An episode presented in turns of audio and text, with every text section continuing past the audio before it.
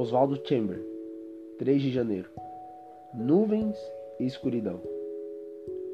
Uma pessoa que ainda não nasceu pelo Espírito de Deus dirá que os ensinamentos de Jesus Cristo são simples. Entretanto, quando alguém é batizado pelo Espírito Santo descobre que nuvens e escuridão os rodeiam, percebemos isso quando começamos a conhecer os ensinos de Jesus Cristo de modo mais íntimo.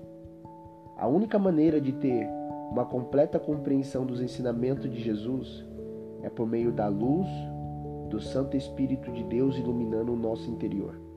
No entanto, se nunca tivemos a experiência de tirar os descompromissados sapatos religiosos dos nossos descompromissados pés religiosos, para ficarmos livres da excessiva informalidade com a qual nos relacionamos com Deus, é questionável se em algum momento anterior já tivemos mesmo em Sua presença.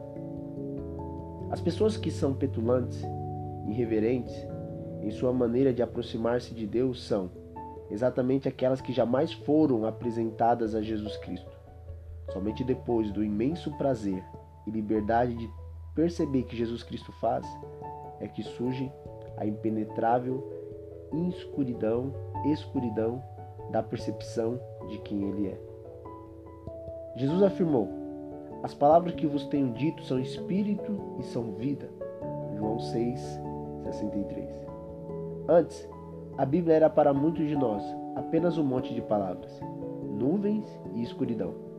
Porém, de repente as palavras tornam-se espírito e vida porque Jesus as repete para nós naqueles momentos em que as nossas circunstâncias renovam o significado delas.